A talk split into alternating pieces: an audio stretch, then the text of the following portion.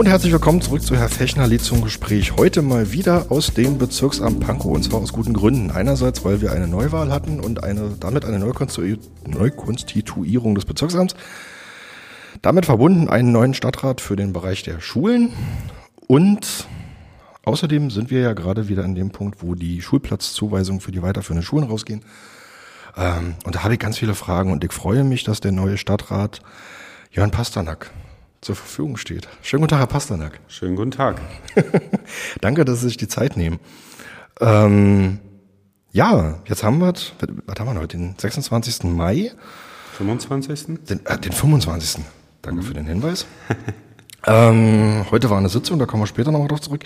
Erstmal ganz kurz ein paar Informationen zu Ihnen, beziehungsweise ein paar Eckdaten. Alles auch öffentlich auffindbar, insofern verrate ich, glaube ich, keine Geheimnisse. Äh, ihr Name ist Jörn Pasternak, Sie sind 1985 in Berlin geboren, Mitglied der CDU, äh, sind verheiratet, haben zwei Kinder und haben nach dem Wehrdienst eine Ausbildung im Mittleren Dienst der Schutzpolizei gemacht, sind 2019 ähm, in den gehobenen Dienst der Polizei übergeleitet worden. Und wie ich gelesen habe, sind Sie ja in die Politik eingetreten im Zuge der Bebauungsplanungen für die Elisabethaue. Genau, so ist das richtig. Das war das Thema, was mich sozusagen überhaupt mit dem, mit dem Feld der Politik äh, ja, verbunden hat dann, was, was mich so äh, da reingezogen hat in das, in das breite Feld der Politik. Können Sie das ganz kurz mal anreißen? Das Thema, worum es da geht für die Zuhörerinnen und Zuhörer? Mhm. Ähm, naja, das äh, Thema Elisabeth Aue war, ähm, ist seinerzeit halt aufgekommen, als äh, der äh, Senator, äh, auch Herr Geisel zu dem Zeitpunkt, ähm, die äh, Idee hm, formuliert hat, äh, die Elisabeth Aue im großen Maßstab wieder zu bebauen und ähm, hat dafür auch explizite Zahlen vorgelegt, ähm, die ähm, so für ich sag mal jetzt Normalos, wie auch mich damals, nicht so recht greifbar waren. Weswegen ich mir dann halt eben äh, Geschossflächenzahlen und äh, was es da noch so gibt, GFZ ähm, und so weiter, ähm, mal zu Gemüte geführt habe und angefangen habe, mir entsprechende GFZ-Zahlen und Vergleich, äh, Geschossflächenzahlen okay. und ähm, Bruttogeschossflächenzahlen und ähm, sozusagen die Dichte einer Bebauung äh, wiedergeben, angeschaut habe und vor dem Hintergrund dann Vergleiche gesucht habe. Wo haben wir Wohngebiete, die sozusagen eine gleiche Dichte aufweisen?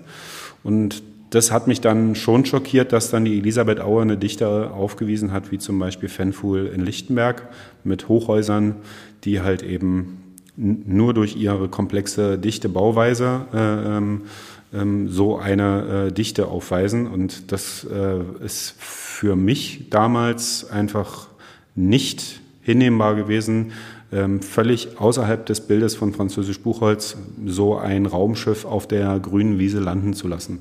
Genau, so wurde gerade noch dazu also ist ein Areal im Norden Pankows? Korrekt, ja, Entschuldigung bitte. Ja, alles gut. Ja, genau, ähm, ist in Französisch Buchholz, genau an der Grenze sozusagen von den beiden Ortsteilen Blankenfelde und Französisch Buchholz. Und ja, und äh, dort ist halt eine Freifläche im Besitz des Landes Berlins, ähm, war vor vielen Jahren mal vorgesehen, ähm, hat sich aber zerschlagen ähm, und ähm, wurde jetzt wieder aufgenommen. Und vor diesem Hintergrund habe ich, bin ich dann sozusagen in das Thema äh, Politik und Städtebau äh, sozusagen eingestiegen und äh, bin dann auch in das Thema äh, Stadtentwicklung äh, weiter eingestiegen und ja, da wurde ich einfach von der CDU vor Ort abgeholt. So ist das passiert. Das ist ja, das ist ja tatsächlich spannend am Bezirk Pankow. Ähm, das wissen ja viele nicht. Also ähm, viele, mit denen ich spreche von, von außerhalb Pankows, denken dann halt irgendwie an die, an Prenzlauer Berg oder irgendwie an den alten Ortsteil von Pankow, aber das wäre quasi bis in den Barnim reingehen äh, und da draußen ja schon fast, äh, nicht fast, sondern Dorfcharakter haben. Absolut. Blankenfelde ist doch das beste Beispiel. Und steht in seiner Art und Weise ja sogar unter äh, Denkmalschutz, um den dörflichen Charakter dazu erhalten. Und da sozusagen an den Rand dann äh, eine Hochhaussiedlung zu bauen, fand ich äh, erstens mal städtebaulich nicht verträglich und zweitens verkehrlich haben wir im Norden so viele Probleme, dass ich das einfach nicht verstehen konnte, wie man das machen kann ohne verkehrliche Erschließung. Also ich rede hier von öffentlichem Nahverkehr, der da entsprechend ausgebaut sein muss und da reicht halt eine Straßenbahnlinie meines Erachtens einfach nicht aus. Okay, also ich merke schon, Sie sind im, im Bereich der Stadtentwicklung, sind Sie drin im Thema? Zumindest ich, ich denke mal, so, jetzt, was äh, mir diese fünf Jahre Stadtentwicklungsausschuss so mitgegeben haben. Ähm, meine Frage ist jetzt, weil das war, glaube ich, in meiner Wahrnehmung für relativ viele waren sie ein Überraschungspersonal. Ja. Also niemand hat damit gerechnet, dass äh, Jörn Pasternak ähm, aus dem Ausschuss für Stadtentwicklung, Mobilität und so weiter und so weiter irgendwie den Bereich der Schulen übernimmt. Ähm, wie kam es denn dazu, beziehungsweise warum sind Sie der Richtige für den Job? Warum ich der Richtige für den Job bin. Die Frage ähm, ist ja jetzt schon öfters aufgekommen. Ich glaube, gerade das, was ich jetzt hier auch eingangs äh, ein bisschen äh, habe an, anklingen lassen, beziehungsweise was Sie ja selbst gesagt haben, ähm, das Thema Stadtentwicklung ist halt eben äh, ein Thema, womit ich mich auch gerne beschäftige und viel beschäftige. Und ähm, meiner, meiner Meinung nach und bis jetzt, was ich jetzt hier auch so in diesen vier Wochen meiner Amtszeit feststellen konnte, äh, im Schul- und Sportamt, ist, dass es viel äh, Thema mit Bebauung äh, ist halt eben eigentlich nur das entscheidende Thema. Bauen, bauen, sanieren, ähm, Einpassung, wo können Gebäude noch hin und so weiter und so fort. Das ist das, das bestimmte Thema für das Schul- und Sportamt neben Organisation der Schule. Also das heißt jetzt äh, halt eben gerade aktuell, Sie haben es ja auch schon äh, eingangs erwähnt, äh, Organisation der Schulplatzvergabe. Ähm, so sehr wichtige Themen und ähm, dann das Thema halt eben ähm, Sport mit den Sportflächen ist also im Großen und Breiten ein Thema, was sich mit Bauen und Organisation beschäftigt. Ja. Pädagogische Inhalte spielen natürlich bei den Räumen im Detail eine Frage, wie kann, können pädagogische Konzepte umgesetzt werden. Ähm, das spielt, eine, spielt dort äh, zwar auch eine Rolle, ist aber für den Bereich Schul- und Sportamt sozusagen nicht essentiell. So ist bis jetzt mein Eindruck. Wir müssen gucken, dass wir sozusagen die Räume zur Verfügung stellen. Was dann sozusagen die Ausstattung mit den Räumen angeht, äh, ist dann sozusagen schon im pädagogischen Schulaufsichtsbereich dann anzusiedeln. Da geht es dann, oder, oder sagen wir mal um ähm, ähm, äh, wie Konzepte, die die Lehrer, äh, Lehrerinnen dort umsetzen wollen. Das ist dann ja schon im Bereich der Schulaufsicht anzusiedeln. Da spielen wir ja sozusagen keine keine Mandoline. Sagen Aber wie sind da Ihre Abstimmungsprozesse? Also man kann es ja trotzdem nicht, nicht so scharf voneinander trennen. Also selbst wenn Sie sagen, okay, wir bauen die Gebäude, die anderen nutzen die Gebäude und überlegen sich dann ein Konzept dazu. Ähm, das wirkt ja trotzdem unmittelbar aufeinander ein. Also je nachdem, wie ich zum Beispiel ein Gebäude gestalte, wie ich Räumlichkeiten in einem Gebäude gestalte, wie ich einen Schulhof gestalte, das wirkt sich auf ganz viele Aspekte von Schulkonzepten aus will jetzt auch gar nicht in Einzelthemen absolut, einsteigen absolut, groß, ja. oder in, in Einzelschulvorgänge. Mhm. Aber wie sieht denn da Ihre Abstimmung aus? Naja, also die, die Abstimmung äh, läuft ja im, im, im großen Maßstab oder im größ, größten Teil mit der Schulaufsicht die sozusagen ja die inneren äh, Angelegenheiten der Schulen äh, bei, bei uns dann widerspiegelt und natürlich die Kommunikation mit den einzelnen äh, Schulgemeinschaften, also der Schulleitung im, im ersten Sinne, weil die natürlich sozusagen der Multiplikator für die äh, Ansinnen der Schule sind, die Schulleitungen. Ähm, da äh, läuft das Größte an Kommunikation ab. Da werden Bedarfe an uns herangetragen. Was jetzt sozusagen den Neubau angeht, zum Beispiel, da äh, ist die Auswahl zum Beispiel, weil Sie jetzt gerade eben sagten, so, naja, es, es, äh, wie verträgt sich das mit den Konzepten? Ähm, zurzeit ist der Sachstand ja eigentlich der, dass wir, ähm, so wird es jedenfalls bei äh, Zen BJF immer gesagt, ähm, wir können aus einem Regal uns verschiedene Haus, also Modelltypen rausnehmen. Zurzeit sind die Regale leer übrigens, ja, also wir können uns gar kein Objekt da rausnehmen, aber wir kriegen sozusagen äh, fertige Objekte und können da nicht großartig äh, äh, Veränderungen vornehmen, sondern entweder wir nehmen das, was da ist, oder wir lassen es. So. Nur ganz kurz zur Ergänzung. Die meisten der Hörerinnen und Hörer werden es wissen, SENBIRF ist Senatsbildungsverwaltung. Entschuldigung. Ja. Nee, alles gut, alles gut. das, äh, passiert immer mal wieder. Also wir, wir operieren ja irgendwie alle mit Abkürzungen und ja. dann ist das ganz gut, das irgendwie nochmal reinzuwerfen, Richtig. die wir auch alle irgendwie unbewusst oft nutzen. Ähm, wie waren dann Ihre ersten vier Wochen hier im Amt für Sie?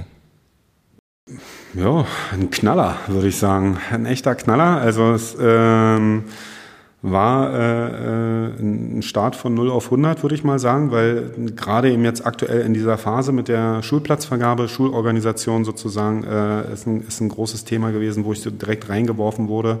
Äh, und auch muss, und das ist auch richtig so, genauso äh, wie das Thema ähm, Gymnasium am Europasportpark und die äh, Umzugsplanungen äh, da reingeworfen. Ähm, da kamen die Themen äh, der Neueröffnung der G48, Grundschule 48, 49, 50 sozusagen. Das sind, wir, wir haben ja hier im Schul- und Sportamt für jede Schule immer so Ziffern. Genau. Und ähm, da gibt es jetzt sozusagen an der, äh, zum Beispiel an der Karower Chaussee eine neue Schule, die Grundschule 50, dann bei uns halt G50.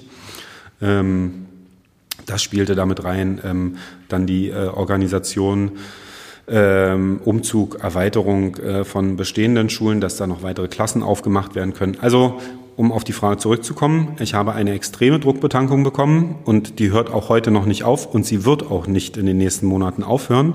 Also ähm, das äh, würde ich mir auch verbitten, weil ich brauche alle Informationen, die ich da nur kriegen kann.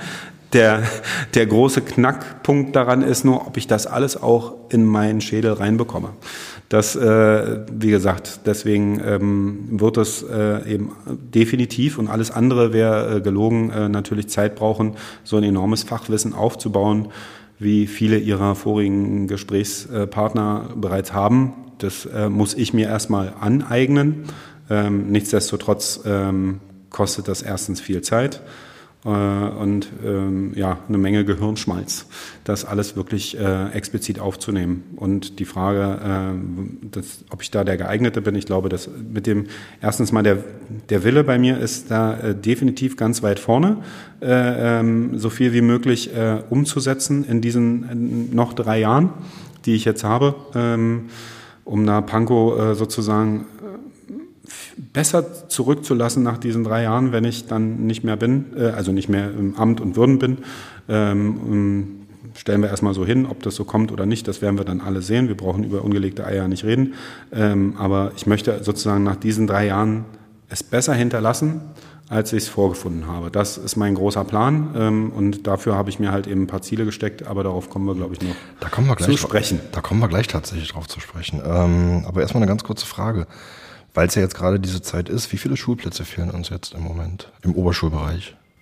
Also In diesem jetzt Jahr. müssten Sie die Frage ein bisschen differenzieren. Äh, haben Sie uns heute früh um acht gefehlt oder haben Sie uns um 14 Uhr gefehlt? Okay, alles klar. Ähm, also mir sind jetzt im Moment äh, zwei Zahlen tatsächlich bekannt. Die ja. eine Zahl ist die aus dem Ausschuss von vor 14 Tagen, also Schulausschuss. Mhm. Da waren es, glaube ich, lassen Sie mich lügen, 466 Schülerinnen und Schüler abzüglich der Schülerinnen und Schüler, die noch an drei Schulen zugewiesen werden sollten. Dann blieben irgendwie 275 oder so. Genau. Und heute Morgen habe ich in der Morgenpost gelesen, ähm, ohne jetzt Werbung machen zu wollen, ähm, 311 Schülerinnen und genau. Schüler. So, und dann war heute die sogenannte Ausgleichskonferenz. Deren Zahlen habe ich natürlich nicht, aber Sie haben sie wahrscheinlich. Genau, richtig. Ähm, also das war jetzt sozusagen so ein Zeitverlauf. Sie haben Ihnen klar gesagt, ne? wir haben Erst-, Zweit- und Drittwünsche, die wir äh, sozusagen nacheinander abarbeiten ähm, und versuchen sozusagen äh, alle Schüler unterzubringen. Ähm, und da war sozusagen zum Zeitpunkt des Ausschusses, den Sie gerade angesprochen haben, die Zahl bei 275. Da waren wir aber mit den Drittwünschen noch nicht durch. Ähm, mit denen waren wir dann durch und dann kam sozusagen mit der Zahl der Schüler, die in anderen Bezirken alle ihre Wünsche abgegeben haben, weil diese Zahl konnten wir zum Zeitpunkt noch nicht wissen. Ähm, es gibt Schüler und Schülerinnen, die, ähm, wie gesagt, alle ihre Wünsche in anderen Bezirken gemacht haben und dadurch überhaupt nicht bei uns irgendwo aufgetaucht sind. die die äh, haben wir dann auch noch bekommen. So kam dann die Zahl von 311 zustande. Das waren sozusagen äh, unser aktuelles Defizit äh, an, an, Schulplatz, äh, an Schulplatzbedarfen, die wir nicht decken konnten. Also nur ganz Sowohl, kurz die für Klasse 7 jetzt in diesem Jahr im Übergang. Genau, ja. Im Sekundarbereich 1 äh, sozusagen für die neuen siebten Klassen, sowohl im Gymnasial- als auch im ISS-Bereich. ISS. Integrierte Sekundarschule. Gut, okay. Dann müssen Sie mir sagen, was, was ich äh, nochmal ausformulieren soll. Ähm, genau, da war sozusagen der, der, der, der Punkt. Und ähm, jetzt nach der Ausgleichskonferenz hatten wir ähm, mit den Bezirken ähm, ja, eine super Zusammenarbeit, muss ich sagen. Das hat wirklich äh, klasse funktioniert. Alle Bezirke haben da äh, an einem Strang gezogen. Wir werden, äh, haben berlinweit, kann ich Ihnen die Zahlen jetzt gerade nicht sagen, wie die, die Defizite waren. Wir sind jetzt am Ende der Ausgleichskonferenz äh, noch mit einem ähm, Defizit von circa einer Schulklasse rausgegangen. 26 bis 32 genau, Schülerinnen und 32. 32. Okay. Ähm, das sind jetzt Pankower Schülerinnen und Schüler, die zur siebten Klasse noch keinen Schulplatz haben. Stand heute. Heute. Genau. 25. Mai. 16 Uhr irgendwann.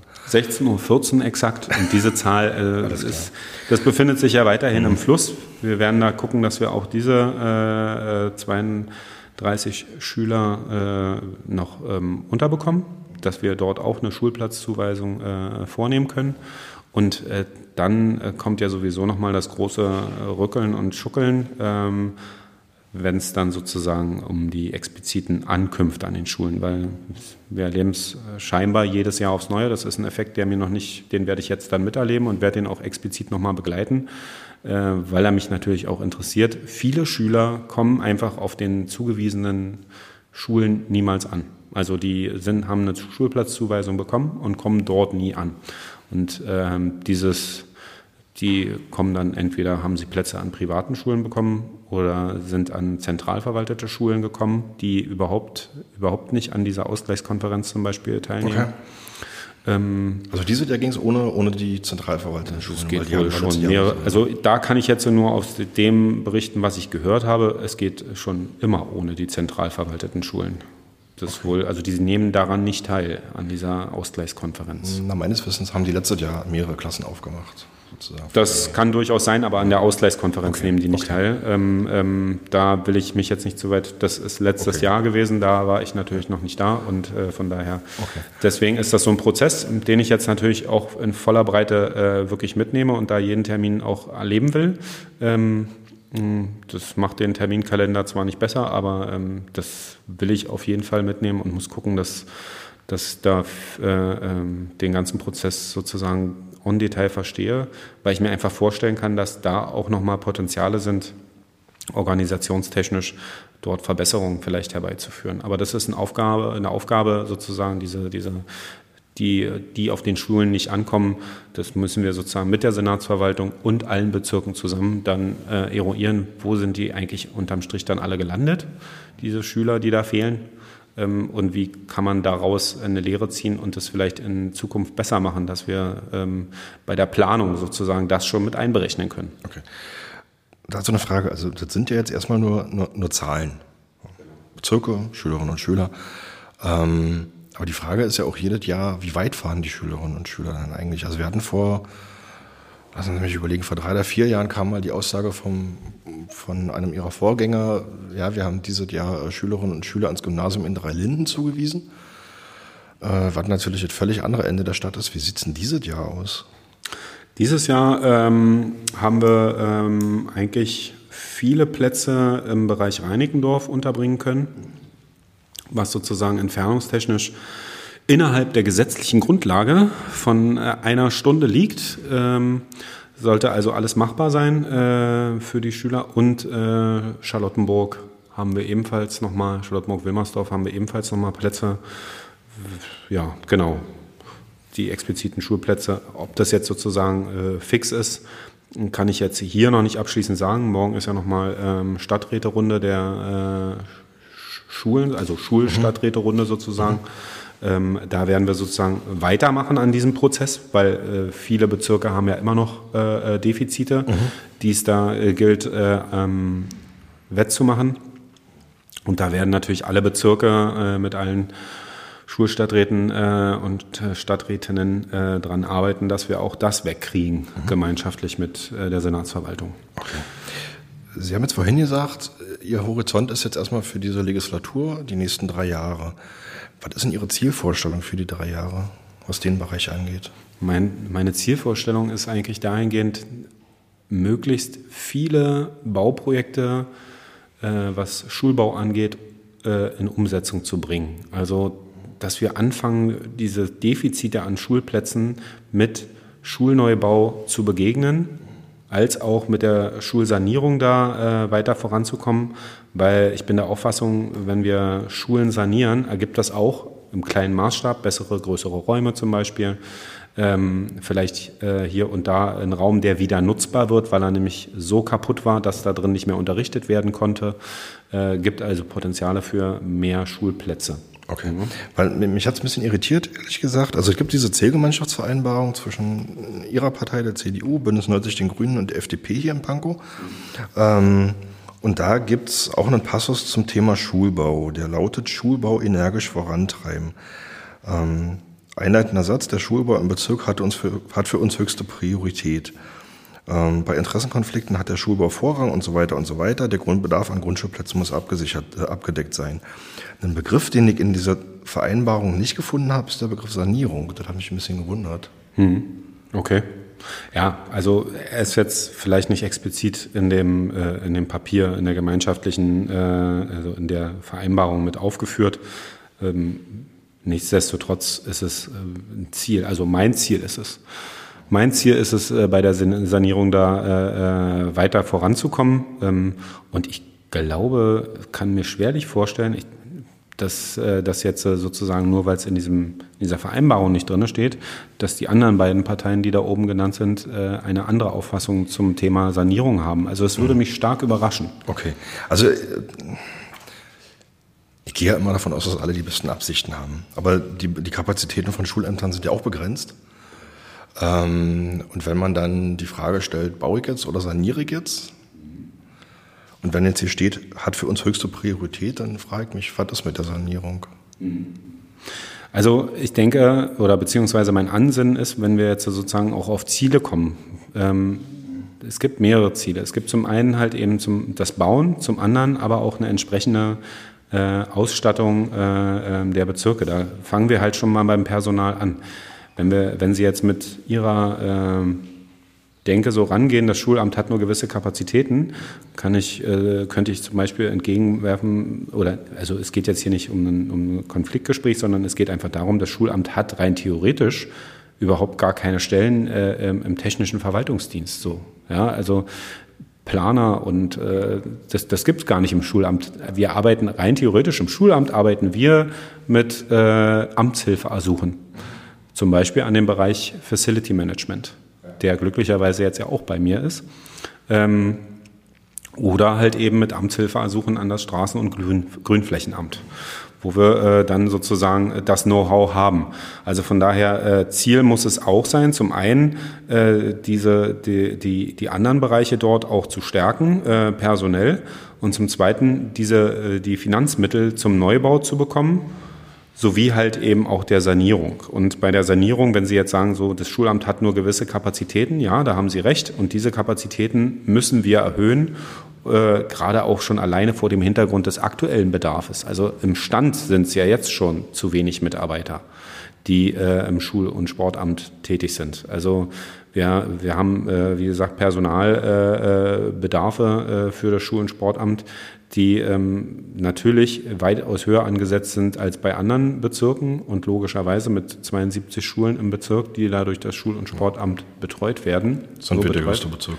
Sind wir, Schulen ja, ja, ja, ja. Genau. Aber äh, ich meine damit im Vergleich, wir haben einen Personalkörper wie andere Bezirke und machen Aha. aber damit 72 Schulen. Ja. Also da ist ja schon, genau. da ist ja schon sozusagen äh, ein Missstand, den, den ich auch angehen will, weil, äh, wie gesagt, mir hilft es halt nicht viel, wenn ich sozusagen ganz viel äh, äh, äh, Töpfe irgendwo zugänglich bekomme für den Schulneubau, aber eben nicht das Personal habe, das Geld umzusetzen das ist halt ein Punkt, da, da, da, da werden wir definitiv äh, drüber reden müssen, äh, auch auf Senatsebene entsprechende Ausstattung, entsprechende Finanzmittel, weil wir halt einen entsprechenden Sanierungs- und äh, äh Stau haben, sowie halt eben äh, ähm, starke Bedarfe, was den Schulplatz, äh, was die Schulplatzversorgung angeht. Also von daher, das eine geht mit dem anderen Hand in Hand. So und mit, dem, mit, der, mit der Aufstockung äh, ähm, der Personalmittel als auch mit der Finanzierung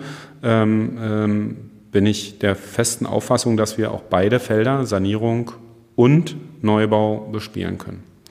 Aber dafür müssen halt die Voraussetzungen geschaffen werden. Und das ist dann explizit die Aufgabe der Politik, diese Schwerpunkte dort auch umzusetzen. Dementsprechend werde ich mich auf Landesebene natürlich auch dafür entsprechend einsetzen, dass wir eben entsprechende Finanzmittel und äh, auch diese Person also die Finanzmittel für diese Personalstellen dann im Bezirk auch bekommen. Okay, also mit, mit die Politik meinen Sie jetzt den, die Senatsebene des Abgeordnetenhaus? Genau, aber auch die Bezirksebene. Ich, ich bin ja nun mal, Stadträte sind politische Ämter, das äh, wissen wir alle. Ähm, und äh, ich werde in der Hinsicht natürlich auch politisch äh, dafür werben, äh, ähm, wenn wir den Schulbau voranbringen wollen, müssen wir adäquat der, der Bedarfe und auch der aktuellen Bestandsimmobilien, also Schulen, äh, die, die Ämter auch entsprechend aus staffieren. Mhm. Das muss einfach, das, wenn wir die Arbeit schaffen wollen, mhm. äh, dann äh, bringt es nichts mit einem äh, sozusagen völlig überlasteten Personalkörper, sich noch mehr aufhalsen zu wollen. Das geht irgendwo nicht. Da habe, kriege ich eine Gefahrenanzeige nach der anderen und eine Überlastungsanzeige hier und eine Überlastungsanzeige dort von den Mitarbeitern. Mhm. Nachvollziehbar. Okay. Ähm, lassen Sie uns mal beim Thema Immobilien noch, noch kurz bleiben. Ähm, ein Begriff, den ich, also ein Thema, was wirklich ein großes Thema ist im Bezirk, was aber irgendwie in dieser Zielgemeinschaftsvereinbarung nicht auftaucht. Sie hatten vorhin schon den Begriff Sport genannt. Ähm, sind die Turnhallen. Wie sind denn da Ihre Ideen, Ihre Planungen? Weil, wie gesagt, in der Zielgemeinschaftsvereinbarung finde ich zu Turnhallen gar nichts. Mhm. Aber das ist ein Riesenthema. Also, mhm. wir haben ja Schulgemeinschaften, die sind auf mehrere Turnhallen aufgeteilt und laufen da einmal, führt einmal durch einen halben Bezirk. Mhm. Da würde ich gar nicht in unterschiedlichen Kategorien denken, Schule und Turnhalle oder Sporthalle oder Sportfläche oder gedeckte Sportflächen und ungedeckte Sportflächen, sondern ähm, würde einfach, also ich persönlich verstehe unter Schulneubau natürlich auch entsprechend Sporthallen. Also zu jeder Schule gehört eine Sporthalle. Es sei denn, wir reden jetzt von solchen Notnagellösungen wie zum Beispiel beim Umspannwerk. Da gibt es natürlich keine Sporthalle, weil es ein bestehendes Objekt, was eigentlich ausgerichtet ist auf äh, Büro, aber ähm, anderes Thema. Äh, ja, ich meine ich mein jetzt auch im, im speziell das Thema Sanierung von Turnhallen mhm. oder das Thema Erweiterung von Turnhallen. Also das ist jetzt auch tatsächlich so, dadurch, dass die Schulgemeinschaften immer größer werden, die Gebäude aber stellenweise nicht mitwachsen, ist mhm. natürlich auch die Auslastung der Turnhallen immer größer. Also geht es jetzt auch um Neubau, aber eben nicht nur. Sie meinen sozusagen äh, das Sporthallenprogramm. Genau. Das, ja, das, wie gesagt, das ist klar weiter äh, abzurufen. Also da, das, das passiert auch, ähm, ist aber sozusagen begrenzt durch die Kapazitäten auch des Schulamtes. Mhm. Äh, ähm, diese entsprechenden Verfahren da äh, in die Wege zu leiten. Mir hilft es halt eben nicht viel, wenn ich äh, eben diese tollen Töpfe habe, die von der Senatsebene da ausgerufen werden, aber kein Personal, um sie abzurufen. Also äh, und entsprechendes Personal. Ne? Also mhm. ich brauche halt eben auch technischen Verwaltungsdienst dann irgendwie, der äh, mit so einer Planung äh, für eine Sporthalle oder sozusagen äh, ja sozusagen äh, da einsteigen kann mhm. und sagen kann, das das brauchen wir. Wir hätten gerne aus dem Regal des, des Sporthallenplans äh, diese Sporthalle dort und dorthin und da gilt es dann halt eben auch äh, Personal für zu gewinnen irgendwie die Personaldecke hier zu erhöhen, damit wir halt eben diese Programme auch abrufen können. Aber, aber da sind wir ja im Prinzip wieder genau bei dem Punkt. Also das steht natürlich alles unter dem Vorbehalt, dass das Personal dafür da ist, um es mhm. zu bearbeiten, um es zu planen und so weiter und so weiter. Das heißt also am Ende sind wir dann irgendwie doch wieder bei einem Punkt, wo man sagt, äh, ich muss priorisieren. Wie, wie priorisieren Sie ihn da? Also Schulneubau, Sanierung, Turnhallen beispielsweise. Mhm. Also diese drei gegeneinander aufwiegen? Äh, naja, es muss ja miteinander abgewogen werden, weil mhm. das Schulamt hat nun mal die Kapazitäten, von denen Sie jetzt äh, sprachen.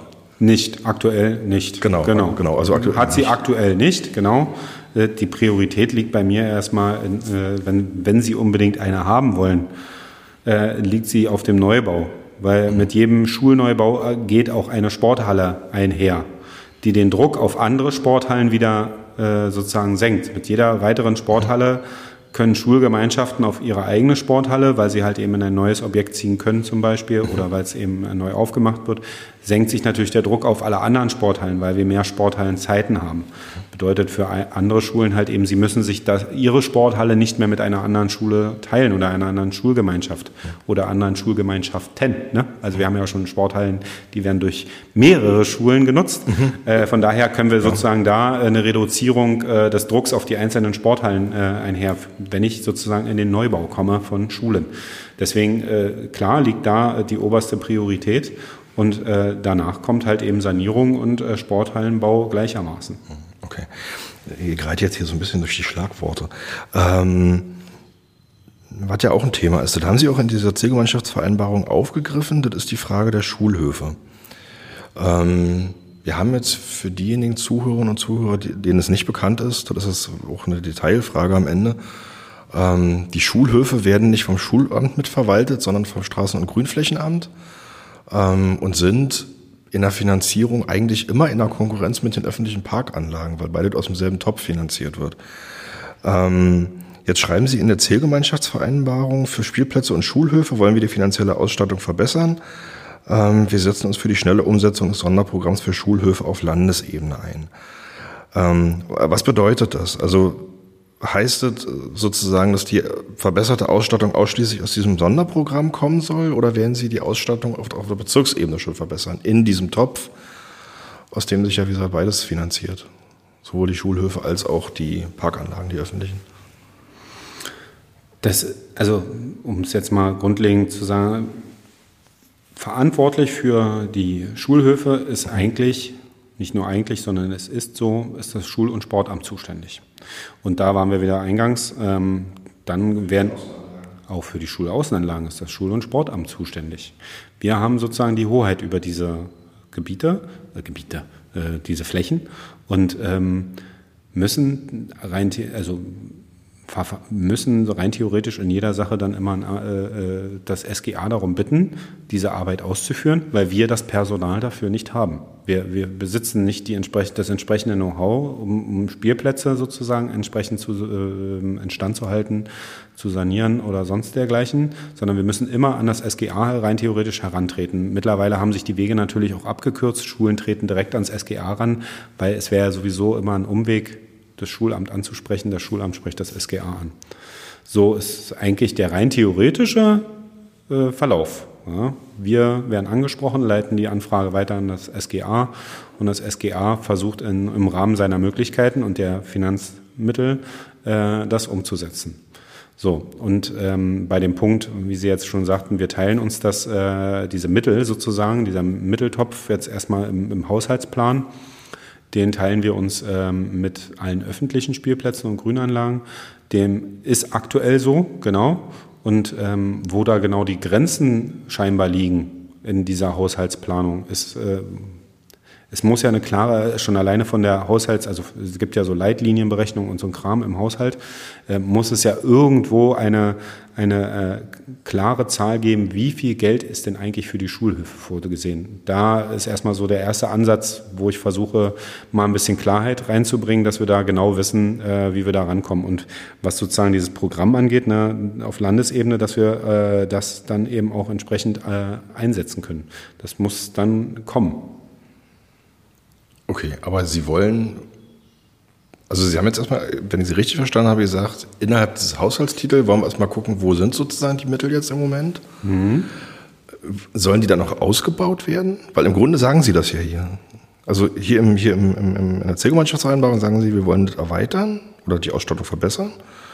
Ähm, und jetzt sagen, jetzt sagen Sie mir, sozusagen, wir müssen mal gucken, wo sind denn die Mittel im Moment hinverteilt? Mhm habe ich ähm, mich missverständlich scheinbar ausgedrückt. Ich, erstens, ich will eine klare Untergliederung, was ist für öffentliche Spielplätze mhm. und für öffentliche Grünanlagen mhm. und was ist für Schulspielplätze und Schulfreiflächen mhm. explizit gedacht. Mhm. Das ist erstmal der aktuelle Iststand mhm. sozusagen. Okay. Ne?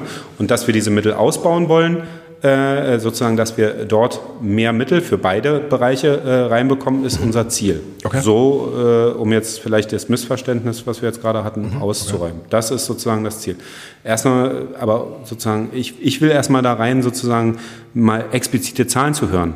Ich, ich weiß mhm. bis zum jetzigen Zeitpunkt seit vier Wochen nicht, wie groß ist eigentlich der Topf, der nur für die Schulhöfe vorgesehen ist? Den okay. kenne ich nicht.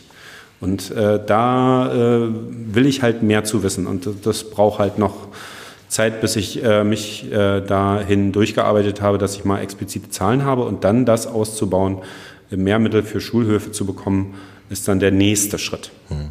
Okay. Ähm, Ja, wie gesagt, das ist jetzt gerade so, so ein bisschen so ein Ritt durch die Themen. Da ist jetzt die, die Zwischenmoderation nicht ganz so elegant, ähm, weil wir aber einfach auch die Zählemannschaftsvereinbarung so ein bisschen durchgehen. Ähm, Sie hatten jetzt einen weiteren Punkt, Schulwegsicherheit. Ähm, Sie schreiben, wir wollen sichere Schulwege für alle Pankower Kinder. Wie schätzen Sie denn die aktuelle Situation ein in dem Bereich? Die, also ein großer Punkt sind ja diese äh, sind die Schulwegpläne. Ne? Wir haben äh, wir haben im Bezirksamt äh, oder im Schul- und Sportamt Schulwegpläne. Ähm, diese Schulwegpläne werden aktuell nochmal aktualisiert ähm, und ich denke, äh, das, was bei mir sozusagen angekommen ist, bevor ich hier im Amt angekommen ist, bin, äh, war halt eben, dass kaum welche existieren. Dem ist nicht so. Scheinbar ist also die Verbreitung dieser Schulwegpläne nicht wirklich äh, bei, den, äh, bei den Gemeinschaften, äh, also den Schulgemeinschaften angekommen. Ähm, von daher äh, halte ich das für ausbaufähig, dass wir da sozusagen mehr in der, im, im Bereich der Schulwegplanung und der, der Transparenz, dass wir da dort sozusagen mehr an die Gemeinschaften rantreten, dass dieses auch publik gemacht wird, dass diese Schulwegpläne da auch genutzt werden, ausgehangen werden in, der Form, Art und Weise, was sozusagen den Schulgemeinschaften da ähm, schwebt, vorschwebt, was da äh, sozusagen die Kommunikation genau an die Schulgemeinschaft verbessert. Wenn, an die ist es ja gerichtet, an Grundschulen. Ne? Schulwegpläne gibt es ja nur für Grundschulen. Ähm, von daher äh, ist, ist das sozusagen so ein Punkt, wo man auf jeden Fall nochmal in der Kommunikation besser werden kann. Und äh, ansonsten äh, unterliegt ja der Straßenraum ständigen Ver Veränderungen. Da haben wir Baustellen hier, dann haben wir haben wir dort eine, eine Verkehrsänderung, ähm, dann kommt hier vielleicht noch eine Ampel dazu oder ähm, hier nochmal ein Zebrastreifen, der natürlich gewisse Wege verändert. Deswegen bedarf es immer wieder der Neuanpassung dieser Schulwegpläne. Okay.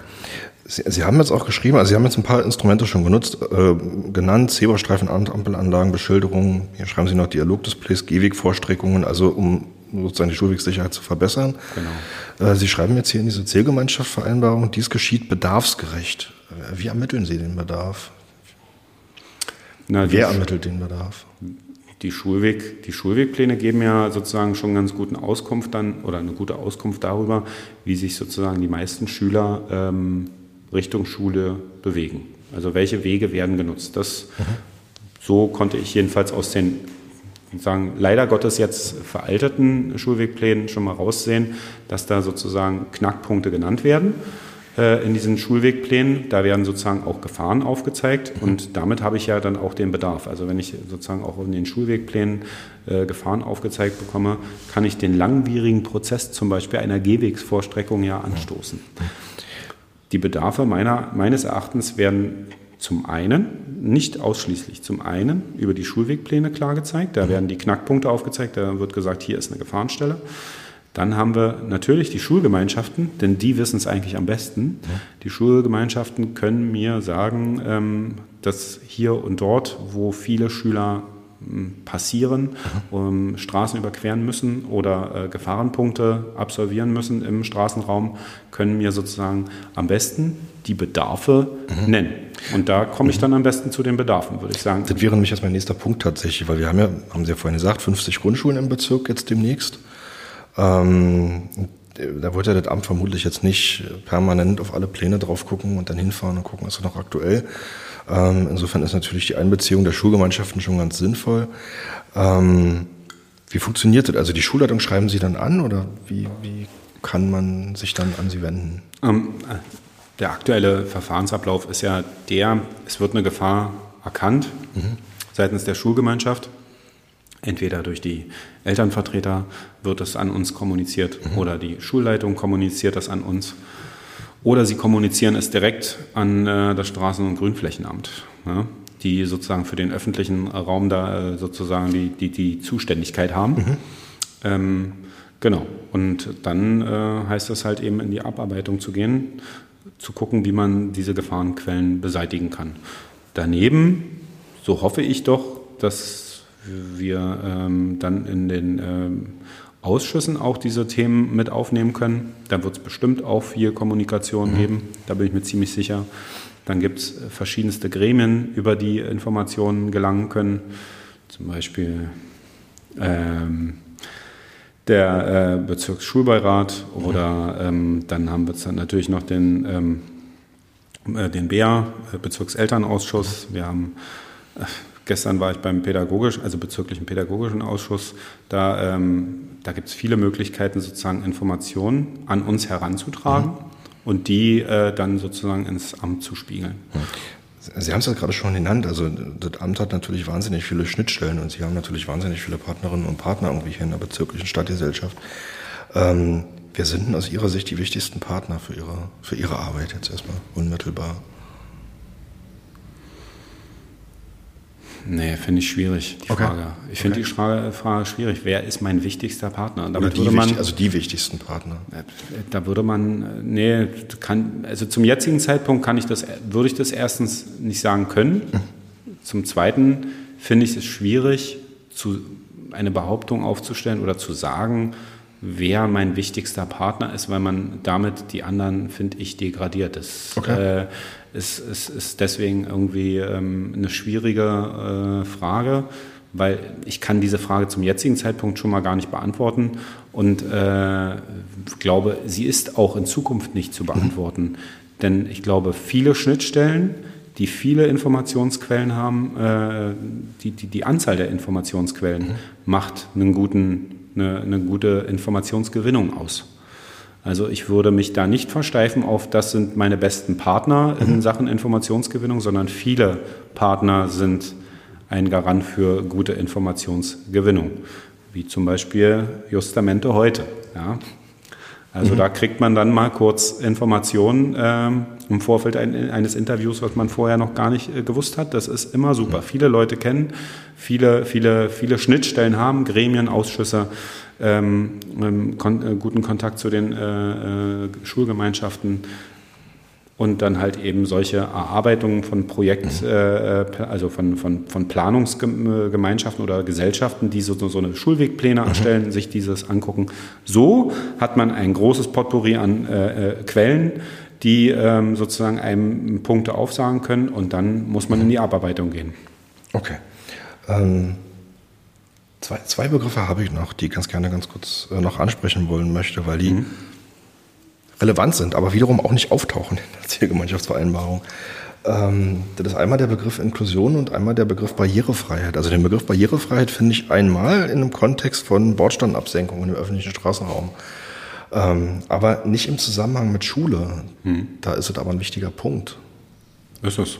Aber für mich, also ich finde es etwas komisch, weil es ist selbstverständlich und deswegen meiner Meinung nach keiner, äh, also es, es ist selbstverständlich und muss nicht explizit erwähnt werden, finde ich persönlich. Also, dass eine Schule ähm, jetzt im expliziten Beispiel einer äh, Barrierefreiheit, dass die Barrierefreiheit äh, da sein muss, das finde ich selbstverständlich. Also das gehört zu einer Schule. Aber wir haben es ja nicht. Also wir haben es wir haben es nicht überall. Nein, nein, nein, nein, nein, nein. Aber dass das Ziel hm. ist und dass man Schulen Barrierefreiheit äh, sozusagen äh, herstellen sollte. Also dass das, das für, mhm. ist für mich so selbstverständlich, dass ich es jetzt auch nicht als äh, insbesondere als erwähnenswert finde, weil das okay. ist, jeder, der, der mir sagt, so die Schule ist dort nicht barrierefrei, da sage ich ja, das kann nicht sein, das müssen wir ändern. Das, also, das, das darf nicht sein und das muss ein Ziel sein, das ist logisch. Es, aber das ist für mich schon so selbstverständlich, dass ich das jetzt, also ich habe den jetzt nicht en Detail so geschrieben, mhm. aber ich würde jetzt sagen, das ist jetzt äh, ähm, ein Punkt, da, da, da sind wir uns alle einig, dass das, dass das gesetzt ist. Also mhm. Barrierefreiheit wird in allen, allen Punkten immer wieder äh, ähm, aufgeschrieben und festgeschrieben. Ich würde auch behaupten, dass es Gesetzeslage ist. Also da äh, ja, aber leider nicht, leider nicht die faktische Umsetzung. Also nicht die faktisch immer in allen, allen Punkten umsetzbar. Das, das äh, ist bei alten Bestandsgebäuden mit Denkmalschutz und so weiter. Das spielt ja im Schulbau äh, und Sanierung auch immer wieder eine ja. große Rolle. Ohne Frage, aber es ist möglich. Es ist möglich, auch im Denkmalschutzbereich äh, ähm, Barrierefreiheit herzustellen. Mhm. Das geht. Man muss halt nur gucken, äh, man muss es wollen und man muss halt eben versuchen dafür auch zu werben in den verschiedenen Ämtern, eben auch im Denkmalschutzamt äh, und dann gucken, dass man mit dem Denkmalschutzamt zum Beispiel irgendwie eine Lösung findet. Und die, das Denkmalschutzamt ist da nicht ungewillt, sondern mhm. man muss halt gucken, dass sich beides verträgt, Denkmalschutz und zum Beispiel dann ein Einbau eines äh, Fahrstuhls. Mhm. Also weil ich ja vorhin im Prinzip auch schon mal gesagt habe, also ich gehe jetzt nicht davon aus, dass irgendjemand sagt, weil wir das nicht reingeschrieben haben, haben wir ein Problem mit Barrierefreiheit, wollen wir nicht. Ja, ne, okay. Ich gehe immer davon aus, äh, wir wollen es alle, da haben Sie ja gerade selber gesagt, ja. das ist für Sie selbstverständlich. Ähm, ich frage jetzt deshalb, weil ja, wie gesagt, so eine Zielgemeinschaftsvereinbarung oder Koalitionsvertrag, wie man es auf anderen Ebenen nennt, ja trotzdem eine Priorisierung ist der Vorhaben, die man hat. Mhm. Ähm, und eine Aussage darüber, in welcher Priorisierung arbeiten wir diese Punkte ab. Und wenn da ein Begriff nicht auftaucht, trotzdem ein großer Bedarf da ist, also wir haben einfach viele Altgebäude, alte Gebäude, alte Schulgebäude. Ähm, da fallen mir jetzt so mindestens äh, fünf gleich ein, aber ich werde die jetzt hier nicht im Einzelnen nennen. Äh, wo ich einfach weiß, die Gebäude sind halt alt, da gibt es keine Fahrstühle drin, die sind halt einfach nicht barrierefrei. Die mhm. können von Rollstuhlfahrenden nicht genutzt werden. Mhm. Ähm, und wenn da halt, wie gesagt, in so einer Priorisierung, wenn ich das in der Priorisierung nicht finde, dann frage, möchte ich zumindest mal nachfragen. Also, mhm. ähm, welche Priorität das hat. Fließt, glaube ich, ein, also für mich würde das einherfließen mit dem Punkt Sanierung. Das, wir haben es jetzt hier nicht explizit in, in dieser äh, Vereinbarung mit aufgeschrieben, dass wir weiterhin Schulen sanieren. Äh, natürlich wird das Sanieren weiter mit fortgeschritten und mit jeder Sanierung gucke ich natürlich auch, ob ich das Objekt in, in der Hinweise äh, barrierefrei hinkriege. Ist doch logisch. Also das würde ich, das, das gehört meines Erachtens einfach schlichtweg dazu. Wenn ich ein Gebäude anfasse, und eben sage, wie zum Beispiel ähm, eine Schulgemeinschaft rausziehe, ja, aus der Schule und eine Drehscheibe äh, setze. Ähm, ah, Drehscheibe äh, für die Zuhörer, Drehscheibe ist sozusagen ein Ersatzneu, also ein Bau einer Schule, wo sozusagen eine Schulgemeinschaft einziehen kann über einen gewissen Zeitraum, damit man ihre Schule sanieren kann. Und zwar eben so, dass äh, man wirklich in Kernsanierung zum Beispiel auch reingehen kann. Und in diesem Prozess, wenn wir dann eine äh, Schule anfassen und äh, kernsanieren, nehme ich jetzt mal so das Wort, ähm, da würde mir jetzt äh, höchstwahrscheinlich mein äh, Amtsleiter Facility Management äh, auf die Finger hauen, aber ich nehme den Begriff trotzdem, hm, dann ist logisch, dass man eben bei solchen Prozessen natürlich guckt, wie kriege ich jetzt hier die Barrierefreiheit vielleicht noch bei diesem alten Gebäude hin. Und dann äh, muss man halt eben mit mehreren Leuten zusammen, eben, Sie sagen es, alte Objekte und die unterliegen meistens dem Denkmalschutz, dass man beides zusammenbringt. Barrierefreiheit, Denkmalschutz und dann in der Sanierung das mit reinbringt. Dass das ähm, nicht mit abgeprüft wird, äh, ist, halte ich für illusorisch. Okay. Okay. Also wobei mir das gerade einfällt, jetzt sind ja nicht nur diese alten Gebäude aus dem 19. Jahrhundert, von denen wir ja mehrere haben, sondern auch diese ich nenne sie jetzt mal DDR-Plattenbau, Flurbauten, ja. Also man kommt, man kommt halt einfach nicht rein mit dem Rollstuhl. Es gibt halt einfach in der Regel äh, keine Rampe. Mhm. Und selbst wenn man irgendwie versucht, quasi unten die ersten Treppen zu nehmen, landet man irgendwie im Erdgeschoss und kommt von da aus genau. dann nicht mehr weiter. Mhm. Und also, solche, solche Sachen, wenn, wenn eben dieses Gebäude angefasst wird, wenn wir dann wirklich so weit kommen, dass wir äh, so einen SK-Bau anfassen, äh, ähm, gehört für mich dazu, dass man dann halt eben auch äh, die Barrierefreiheit mit mitdenkt. Also würde ich für einen grundlegenden Anspruch halten bei der, ich kann es Ihnen jetzt nicht aus dem Stegreif sagen. Ja, ob jetzt bei jeder Kernsanierung da äh, jetzt sozusagen dann äh, äh, das mitgedacht. Ich gehe davon aus. Also Sie bringen mich da jetzt auf eine Idee sozusagen nachzufragen, ob man denn sowas, was ich für selbstverständlich halte, auch wirklich tut.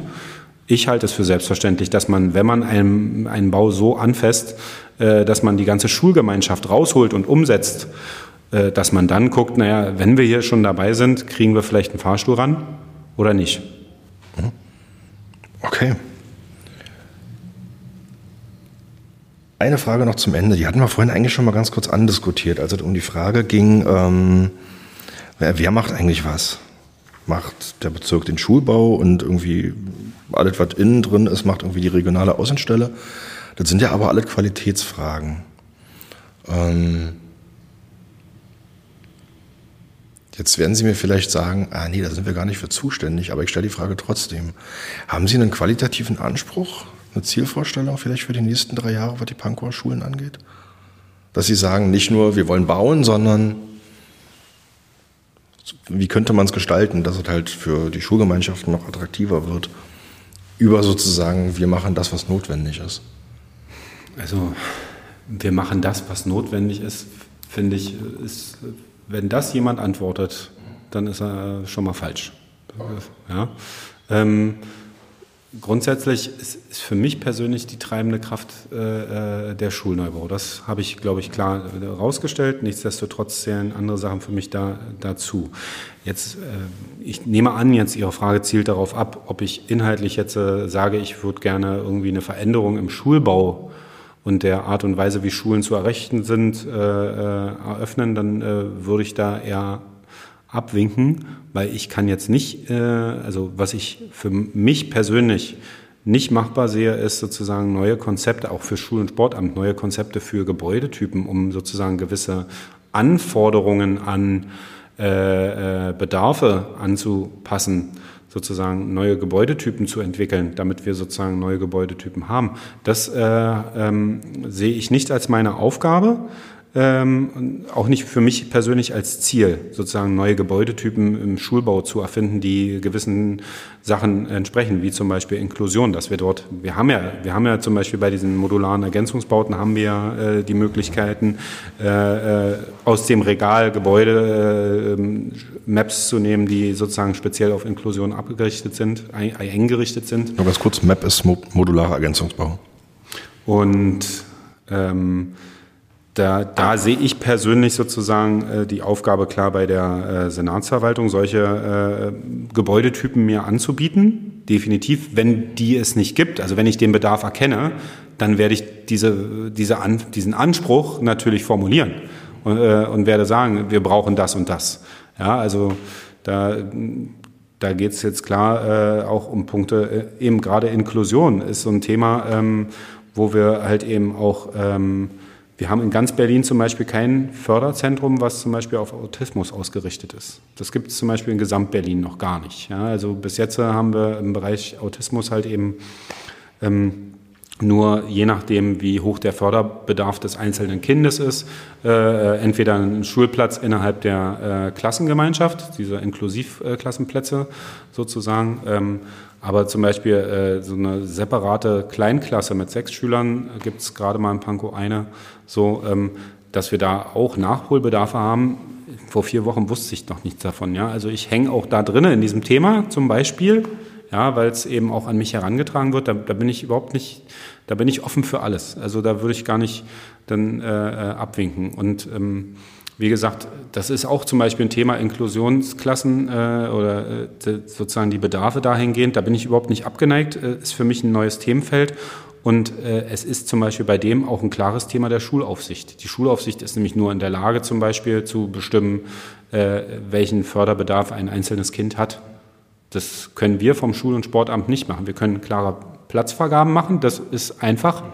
Aber wenn es dann sozusagen um Kinder mit Förderbedarfen geht, da können wir nicht unterscheiden, welchen Grad des Förderbedarfs benötigt denn das Kind. Das kann nur die Schulaufsicht machen und dementsprechend auch dann für uns sozusagen sagen, was, was brauchen wir? Also wir als Schulaufsicht haben diesen, diesen Fehler erkannt oder nicht den Fehler, sondern diese Bedarfe erkannt.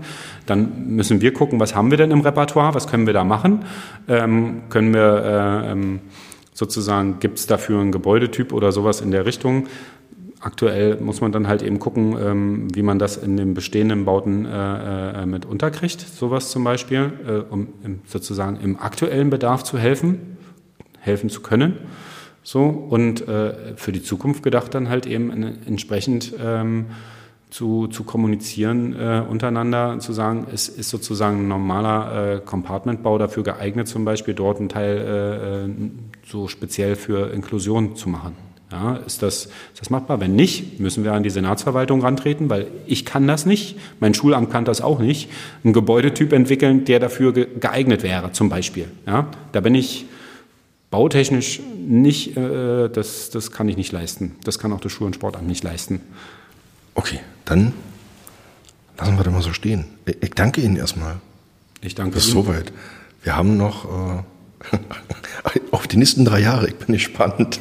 Ich auch. Also, ich auch. das ist auch jedes Jahr aufs Neue irgendwie, ähm, irgendwie habe ich das Gefühl, die, die Themen kommen jedes Jahr irgendwie wieder, aber jedes Jahr irgendwie anders. Das ist erstaunlich.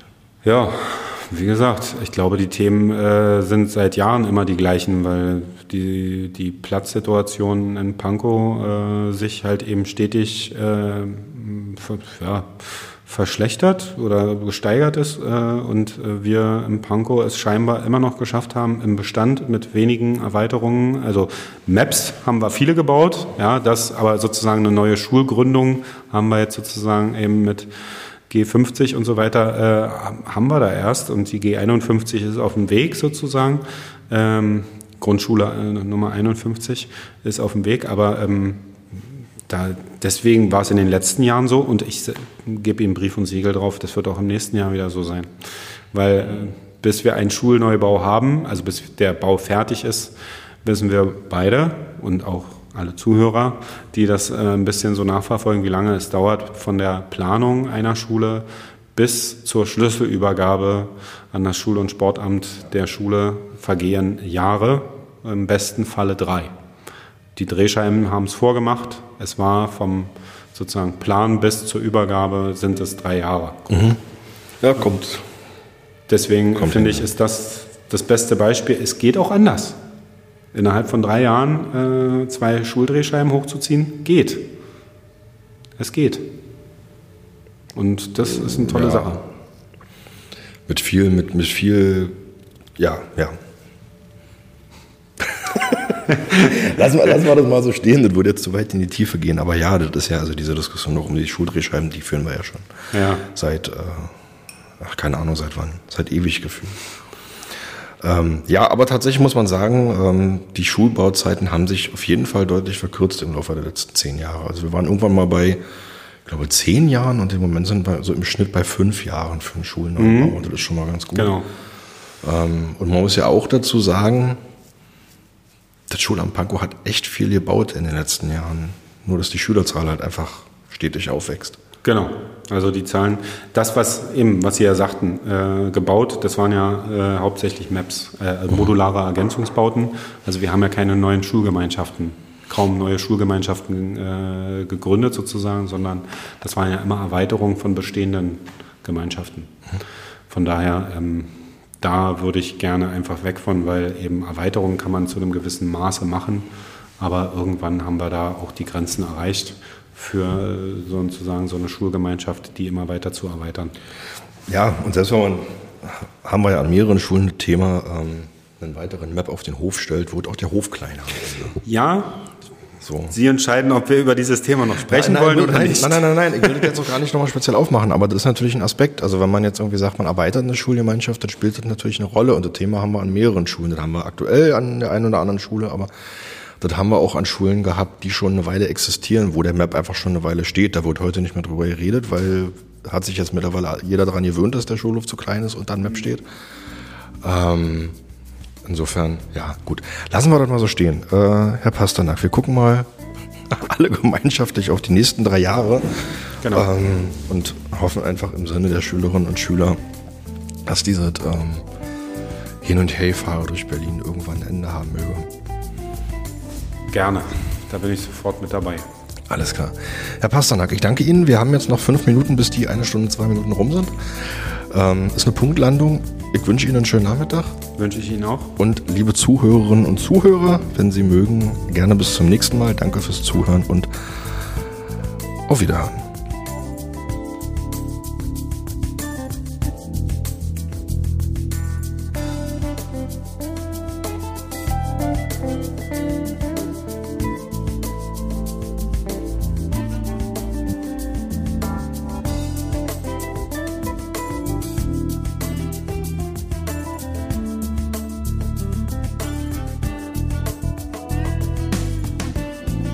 Vielen Dank fürs Einschalten. Dies war Herr Fechner lädt zum Gespräch.